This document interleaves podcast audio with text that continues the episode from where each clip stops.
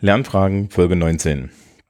Nach dem vom Schulsprecher-Podcast geklauten Interview über Mathematik und Schule bin ich mal wieder alleine da und ähm, habe mir jetzt aus gegebenem Anlass, und das hat doch ein bisschen was mit Mathematik zu tun, ein etwas größeres Themengebiet ausgesucht, was vielleicht gar nicht so schlecht für den Sommer ist. Es wird hier so ein bisschen um Self-Care und so weiter gehen in den ganzen Organisationstalks äh, und so habe, und habe ich da immer schon wieder drauf abgehoben, aber vielleicht ist es mal gut, dass wir das so ein bisschen strukturiert machen. Und ähm, ansonsten wünsche ich mir, dass doch wieder Menschen irgendwie mehr Fragen schicken, weil sonst ist die Thematik hier dann erstmal tot und dann muss ich den, den Podcast auch nicht weiterführen. Ja, wenn dann irgendwie alles fertig ist und so. Ich meine, ich habe noch ein paar Dinge zu erzählen, aber so viele sind es dann auch nicht. Okay. Aber heute und die nächsten Folgen geht es erstmal um Self-Care. Ja, so generell, worum, ähm, worüber reden wir hier eigentlich? Also wir reden eigentlich darüber, äh, dass ein großer Teil meiner Bildungs- und Arbeitserfahrung heutzutage damit zu tun hat, gegen ein ähm, System vorzugehen, was mir auf irgendeine Art nicht bekommt. Ja, also wir müssen konstatieren, dass das Leben im, im, im Postkapitalismus eher so schlecht für die Gesundheit ist. Das wissen wir von Studien, die sagen, dass es hohen Blutdruck gibt. Wir wissen das von der Menge an Menschen, die an Burnout leiden, das mittlerweile ein, ein, ein anerkanntes Syndrom ist. Die Menge an Menschen, die äh, an Depressionen leiden, wird immer größer. Ähm, die, die Schulen sind schon länger bis zum Rand voll mit Schulpsychologen. Wir wissen, dass diese Schulpsychologen großflächig überlastet sind. Therapietermine gibt's äh, im Halbjahresrhythmus und es ist alles irgendwie so ein bisschen schlecht. Ich habe an meiner Schule ähm, mittlerweile so dieses Ding, dass wir davon ausgehen müssen, dass ein Viertel der Schülerschaft auf irgendeine Art ein, ein Problem hat, ja, und das hat zu 99 Prozent nichts mit uns zu tun, aber wir sind die, die damit umgehen müssen weil es unter anderem auch unsere Aufgabe ist, damit umzugehen. Das heißt, ähm, die Menge an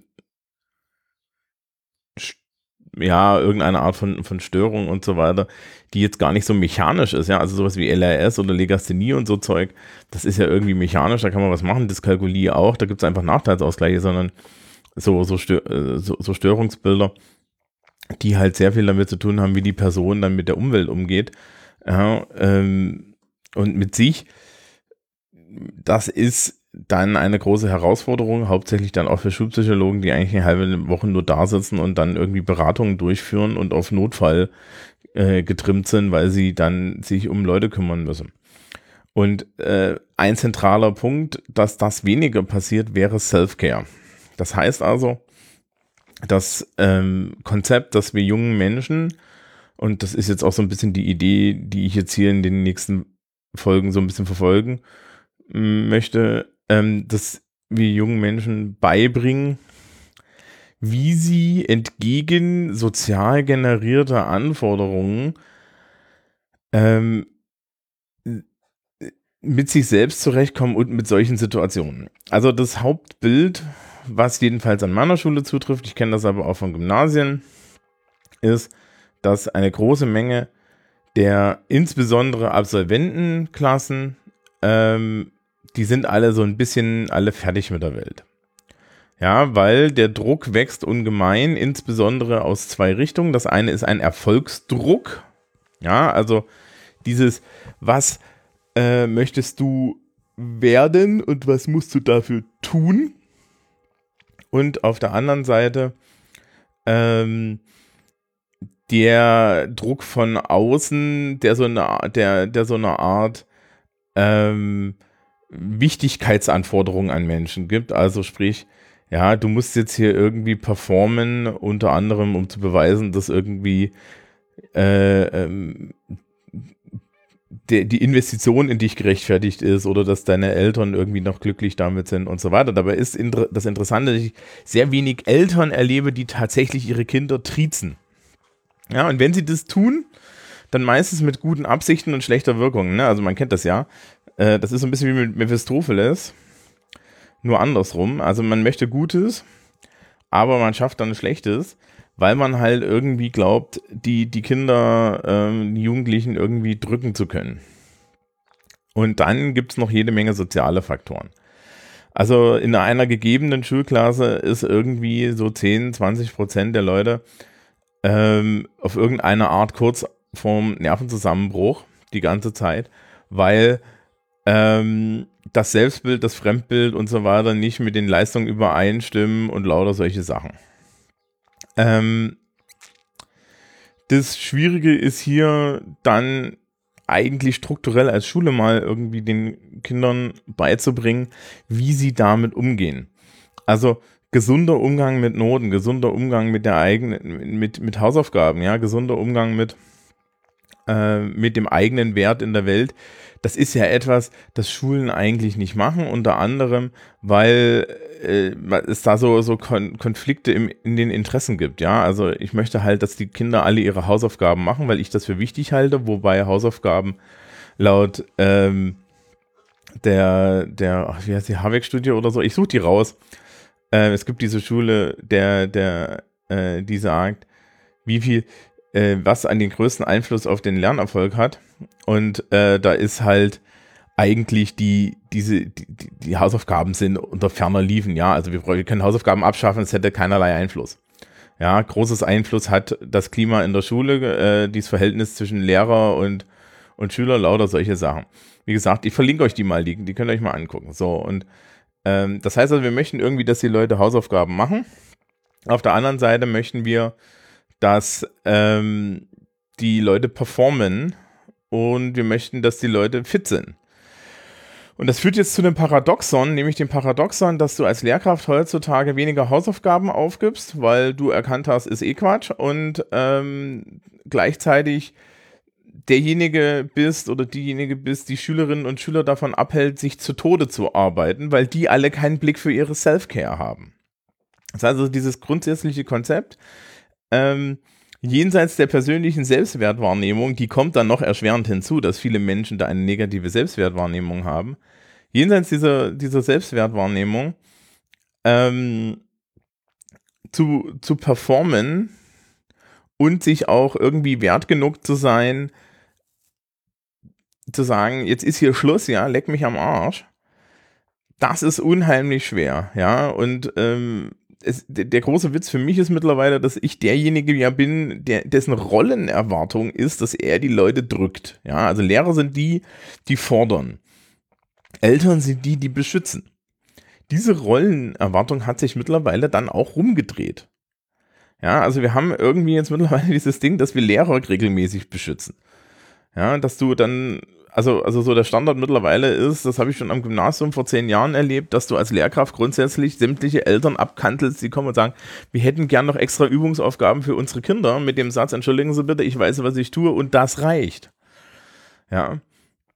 Ähm, eine Erfahrung aus meinen Nachhilfestunden ist, das große Problem scheint auch nicht zu sein, dass die Leute nicht viel üben. Das große Problem scheint zu sein, dass die Leute wenig erklärt bekommen und wenig verstehen lernen. Ja, also das ist vielleicht auch noch so ein spezifisch bayerisches Problem, aber so, dass man mal irgendwie so in, in, in die intellektuelle, kognitive Tiefe geht, das ist halt dann auch ein Problem. Ja, und das heißt aber auch, dass mir das Rüstzeug fehlt.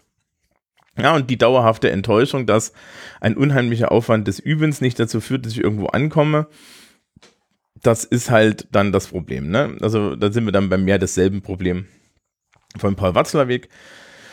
Das Problem Schule lässt sich in den unteren Klassen problemlos durch Arbeitsaufwand äh, lösen, in den oberen Klassen nur noch durch kognitive Leistungsfähigkeit. Wenn ich gelernt habe, dass ich einfach nur viel auswendig lernen und viel, viel pauken muss, damit ich Erfolg habe, scheitere ich irgendwann damit und meine einzige Antwort ist dann noch mehr zu pauken und dann scheitere ich auch noch an meiner eigenen ja, Konstitution, weil ich kann das nicht auf Dauer machen.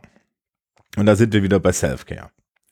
Das heißt, ähm, so das Konzept, dass man sich selbst die Pause wert ist, dass man sich selbst irgendwie ähm, es wert ist, hier mal jetzt äh, Mut zur Lücke zu beweisen, dass Schulnoten eigentlich in, in the long run komplett wertlos sind. Also ich habe gestern irgendwie auch zu einer Abiturientin gesagt, weißt du, weißt du, was mit meinem Abi-Zeugnis passiert ist?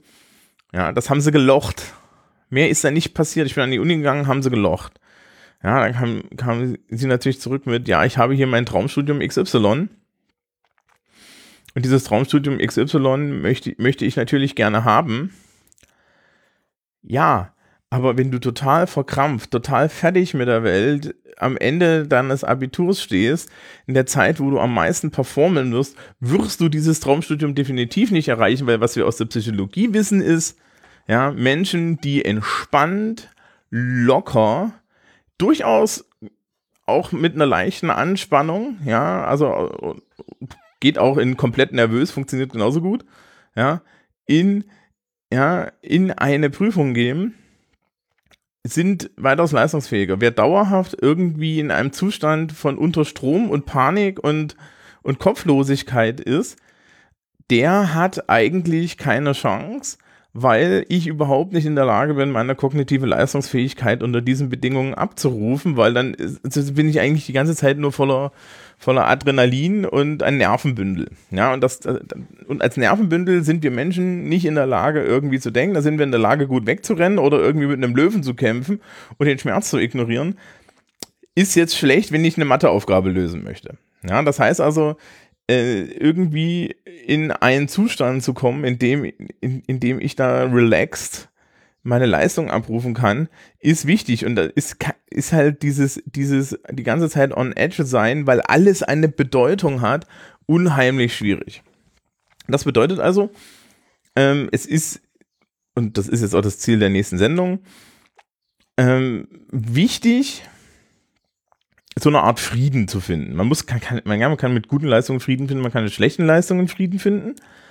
Es ist auch wichtig, ähm, sich selbst und die eigene Gesundheit, körperlich wie mental, wichtiger zu nehmen als schulische Leistungsfähigkeit und eine ganz wichtige Trennung einzuführen, nämlich die Trennung zwischen dem Selbstwert und den Leistungen. Das heißt, ich muss irgendwie dann mal sagen, okay, ja, ich bin mir mehr wert, als da jetzt 15 Punkte zu haben. Ähm, das Schöne ist auch im Übrigen aus Lehrersicht, we don't care. Ja, also wir wissen relativ genau, wo die Grenzen der Leistungsfähigkeiten unserer Schülerinnen und Schüler sind, wenn die länger vor uns sitzen. Du kannst da ein ehrliches Gespräch führen. Und dieses ehrliche Gespräch hat dann meistens auch den Inhalt zu sagen, passen Sie mal auf, den Aufwand können Sie sich jetzt sparen. Ja, wenn Sie jetzt noch vier Stunden weiter üben, quetschen Sie da noch einen Punkt raus, aber ganz ehrlich, das ist es nicht wert.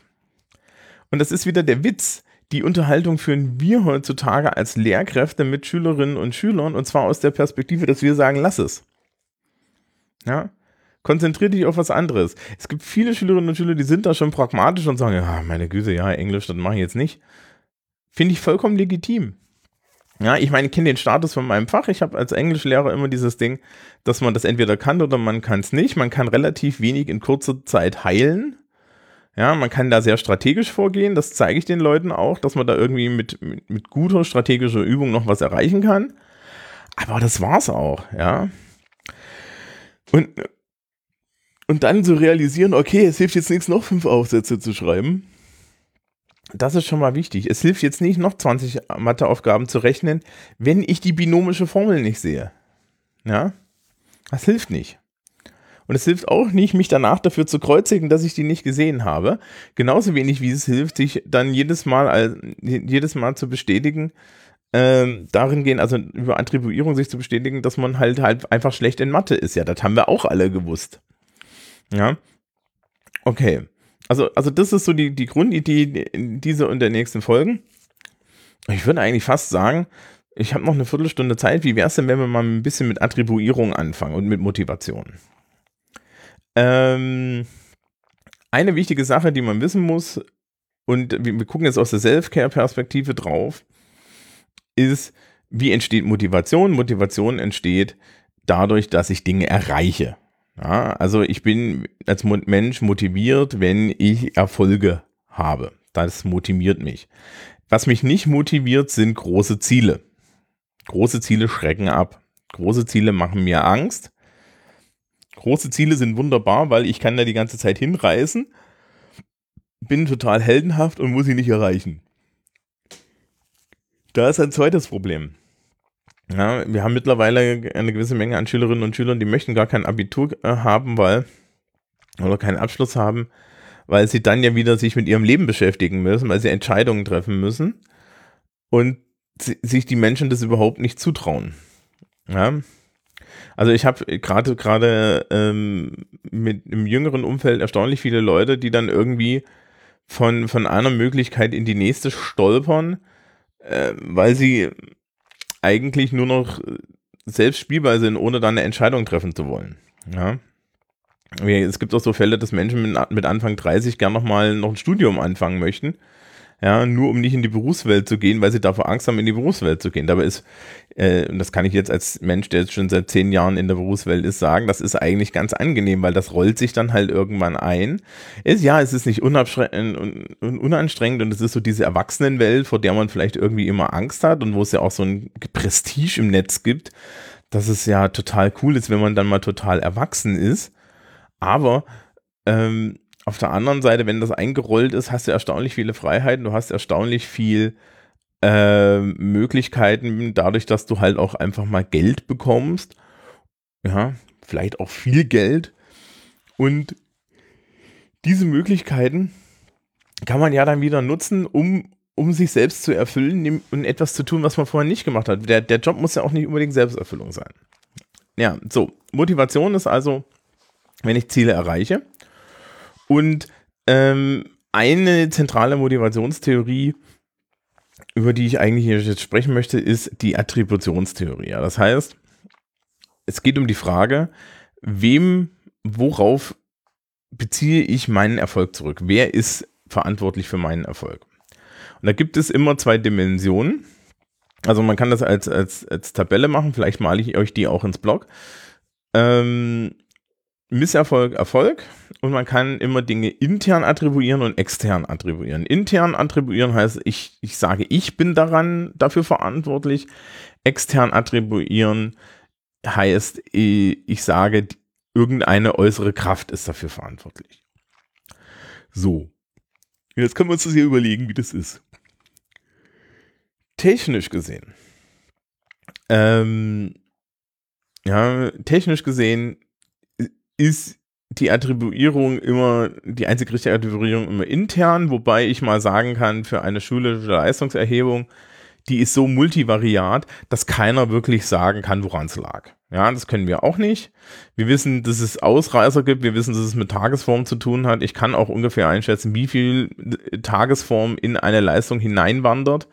Ja, und wie gut die durchstandardisiert ist, dass das da nicht reinwandert. Gegeben.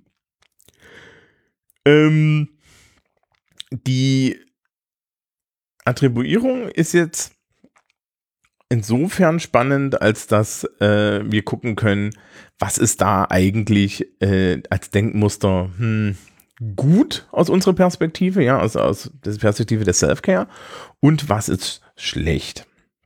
Also, äh, gucken wir mal hin, Erfolg. Wenn ich Erfolg intern attribuiere, ist das eher positiv, weil dann sage ich, okay, dieser Erfolg hat mit mir zu tun. Ah, ich, ich habe da Agency, ich handle da, ja, ähm, das, ist mein, das ist meine Leistung.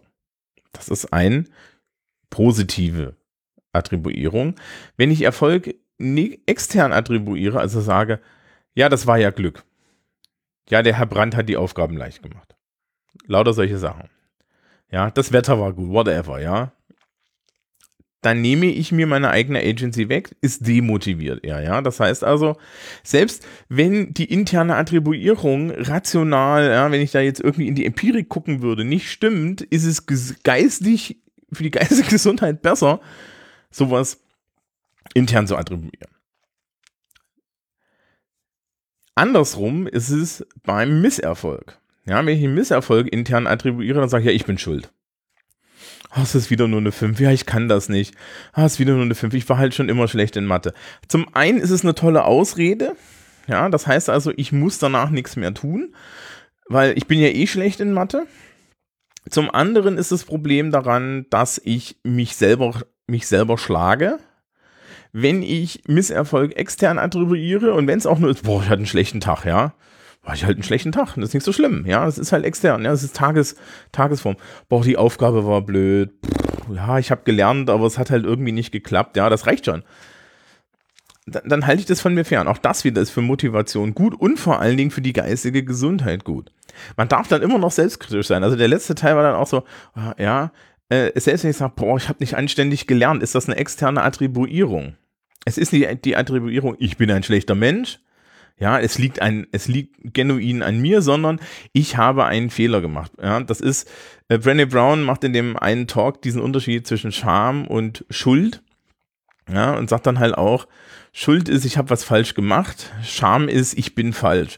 Ja, ähm, und diese negative, diese interne Misserfolgsattribuierung wird dann schädlich, wenn sie so eine Schamkomponente hat. Wenn halt die Aussage ist, ich bin in Mathe schlecht, weil ich als Person schlecht bin. Und diese Verquickung kommt unheimlich schnell. Ja, ähm, es ist erstaunlich, es gibt immer wieder Schülerinnen und Schüler, die können, und das finde ich sehr gut, gut analysieren, dass sie für Fächer Talente haben und für Fächer keine Talente haben. Und mit denen kannst du dann auch gut arbeiten, weil dann guckst du, guckt ihr euch an und sagt, okay, passen Sie auf, ja. Sie hatten irgendwann einen beschissenen Englischlehrer oder so, keine Ahnung, was es ist. Ja, auf jeden Fall das hier wird jetzt nicht mehr schön, aber wir kriegen es auf einen soliden Dreier, wenn sie das, das, das machen. Diese Menschen sind mit, sind dann strukturell zufrieden. Die wissen, wo die Marge ist, wo sie hinkommen, sie wissen, welche Energie sie da hineinstecken und sie attribuieren den Dreier dann positiv. Ja, sie attribuieren den Fünfer immer noch irgendwie, ne, das ist dann immer noch Misserfolg, aber sie sagen dann halt auch, naja, Fünfer kann mir halt passieren, das ist meine Range, ja.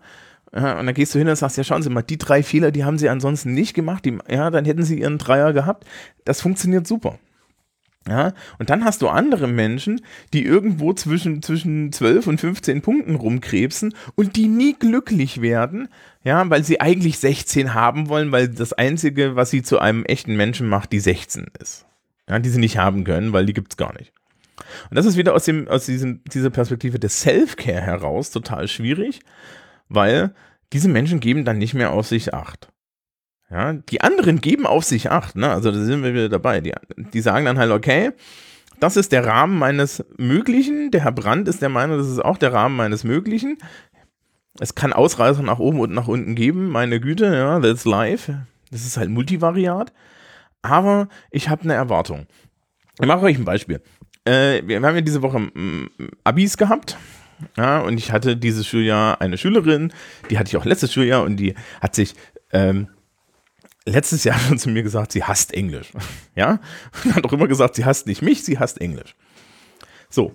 Und sie hat mir mal erzählt, warum und ich kann das nachvollziehen. Ja, valide. Ja, Kollegen mal wieder was versaut, aber gut. Ähm, diese Schülerin hat das ganze Schuljahr sich strukturiert Mühe gegeben. Sie hat auch versucht, zwischendrin mal das Handtuch zu werfen und hat dann aber ja, ich habe sie ein bisschen, habe ich sie ein bisschen in den Arsch getreten und dann ging das. Das heißt, ja, die war am Ende des Schuljahres, war die die einzige, die mir regelmäßig Aufsätze abgegeben hat, weil sie gesagt hat, hier in Englisch, da kann ich noch was tun, ich möchte da eine gewisse Note, ich möchte arbeiten. Und das hat sich das ganze Schuljahr verbessert. Die hatte dann immer auch einen Erfolg. Dann kommt das Fachabitur und irgendwie läuft es nicht. Es läuft halt nicht, ja. Und ich lese es danach gucke mir die Note an, die ich da drauf schreiben muss und bin ernsthaft sauer.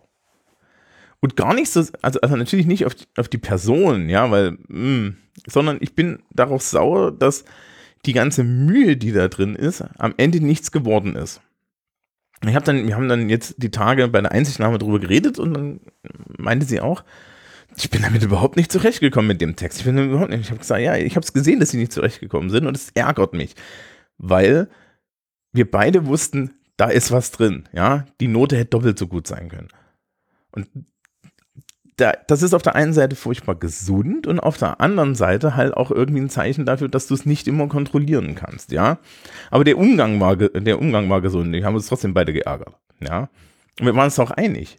Und es gab andere Leute, ähm, da habe ich mich nicht geärgert, obwohl die unterperformt haben, weil schon klar war, die haben keinen Bock. Ja, für die ist es, für die ist es nicht wichtig, die haben da nichts investiert. Die junge Frau hatte was investiert. Ja, und dann ist es ungerechtfertigt. Ja, jetzt könnte man sagen, ja, aber willst du nicht, dass die anderen auch gut sind? Ja, die anderen wollen auch gut sein, aber dann sitze ich da nicht emotional dran. Ja, dann, das, dann, dann, ärgert mich das nicht für die Leute.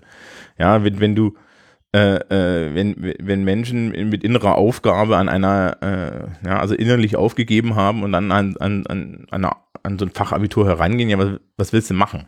Ja, da kannst du dann halt auch nur noch äh, Punkte draufschreiben. Ja, und das ist halt sehr schade. Ähm, ne, und, dann, und, und, das kann man dann halt auch immer daran erkennen, wie die Menschen damit umgehen. Ja? Wenn sie hingehen und sagen, ja, ich bin ja eh schlecht in Englisch, dann ging es ihnen auch um Selbstbestätigung, wenn sie, ja, und das ist halt einfach schädlich wie Sau. Ja, wenn sie, wenn sie hingehen, wie in, wie in dem anderen Fall und sagen, ja, das ist schade, es ist doof. Ich ärgere mich da auch so ein bisschen, aber nicht viel, weil das auch wieder nicht gut. Ja, dann ist es eigentlich gesund. Ja, und dann, dann, dann sieht man auch wieder, ja, die, die, diese Schülerin hat einen sehr hohen Selbstwert, wie ich total super finde. Ja, und das merkt man dann daran, ja, dass sie halt sagt, ja, ich habe mir hier Mühe gegeben, es hat nicht geklappt und es ist doof und es ärgert mich. Aber es ist jetzt auch vorbei. Das ist eigentlich die gesunde Einstellung. Das hat sehr viel mit Attribuierung zu tun, ja. Ähm, die konnte halt dann sagen, ja, der Text war scheiße. Und das ist eine valide externe, äh, externe Attribuierung. Und ich habe als Lehrer gesagt, pass auf, also wir haben darüber auch geredet, die Aufgaben waren irgendwie wild. Wir hatten tatsächlich irgendwie Ausreißer äh, in jede Richtung. Ja, also das war ich nicht, auch nicht der Einzige. Das war auch ein Feedback, das die Kolleginnen und Kollegen hatten. Ist doch, ist doch okay. Es ist halt schade, dass es für sie in die falsche Richtung ging. Ja, und das ist, ist wir ärgern uns alle ein bisschen, dann gehen wir weiter. Ja, wir setzen uns nicht hin und sagen, sehen Sie, das ist der Beweis dafür, dass ich nie in meinem Leben Englisch kann, weil über das Schuljahr hat die Person festgestellt, dass sie weitaus besser Englisch kann, als sie bisher dachte. Und das durch strukturelle eigene Arbeit. Das ist doch toll. Ja, und das ist dann das Ergebnis von Self-Care. Ja. Also, erster Punkt. Wir überlegen uns mal, wie wir Erfolge und Misserfolge attribuieren. Wer ist schuld? Ja wo kommt es her? Und dann ist immer die, dann ist die Antwort kritisch, aber vielleicht eher den Misserfolg extern attribuieren. Ja. Kann man auch gerne auf eigene Strukturen attribuieren. Das ist vollkommen okay, ja. Oh, ich habe zu wenig gelernt. Das ist vollkommen, das ist total gesund. Ich habe zu wenig gelernt, haben wir überhaupt kein Problem mit. Ja. Intern attribuieren ist, ist auch eine externe Attribuierung interessanterweise, weil es ist halt einfach eine Tätigkeit, die ich nicht getan habe, ja. Interne, Attribu interne Attribuierung ja, ich kann das halt nicht, ich bin das halt nicht, ja.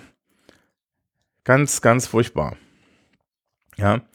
Ähm, sollte halt nicht passieren. Oder besser gesagt, ist schädlich, wenn es passiert auf Dauer. Ja. Gleichzeitig äh, Erfolg extern zu attribuieren, also sich selber nie, den Erfolg nicht selber zu sehen. Ja, übrigens auch, also wir bleiben, können wir bei dem Beispiel bleiben, ja, äh, äh, du kannst als Lehrkraft das zurückmelden. Ja, die, die, Schülerin hat das dann auch gemerkt, ja, die, die einmal diese, die, der eine Dreier, der nächste Dreier, ja, ähm, irgendwie sich in dem Gebiet zu sein, wo sie sich selber, selber A, erstmal nicht wohlgefühlt hat, weil sie dachte, sie sei, das, das sei ja viel zu gut für ihre eigene Einschätzung, aber sich dann irgendwie dort heimisch zu fühlen und auch eine Erwartung zu entwickeln äh, zu entwickeln, entwickeln ist total gut. Gleichzeitig, ja, dann, dann aber auch zu sagen, das ist meine Leistung. Ja, das ist nicht ein Zufall. Das ist eigentlich ganz, ganz cool. Ja, also ich habe auch Menschen, die sind inkonsistent. Deswegen sage ich, naja, wissen Sie, also bei Ihnen ist es echt Tagesform. Sie geben mir teilweise Texte ab, da, da kann ich Ihnen irgendwie die Dreiviertel der Punkte draus schreiben. Dann gibt es mir zwei Tage später einen Text, da kann ich ein Viertel der Punkte draus schreiben. Ja, und das ist natürlich problematisch, weil wir sollten bei der Schulaufgabe den Zeitpunkt erwischen, wo ich drei Viertel der Punkte draus schreiben kann. Das geht auch, aber das, wenn ich dafür ein Bewusstsein habe und dann vielleicht auch herausfinde, wo meine Strategien sind, dann, dann, dann geht da was. Okay, also das ist jetzt hier so die Einladung zum Thema Selfcare. Wir haben ein bisschen über Attribuierung geredet. Äh, in den nächsten Folgen, mal gucken, wie viele es werden, versuche ich da mal so ein bisschen weiterzugehen. Wir reden auch so ein bisschen über äh, Mittel, wie ich mich im Arbeitsalltag, im Berufsalltag schützen kann. Die ganzen Zeitmanagement-Sachen, die vorher hier im Kanal liefen, die haben auch so einen Self-Care-Anteil. Den, den baue ich jetzt gerade auch in den Vorträgen immer weiter aus. Das wird immer wichtiger.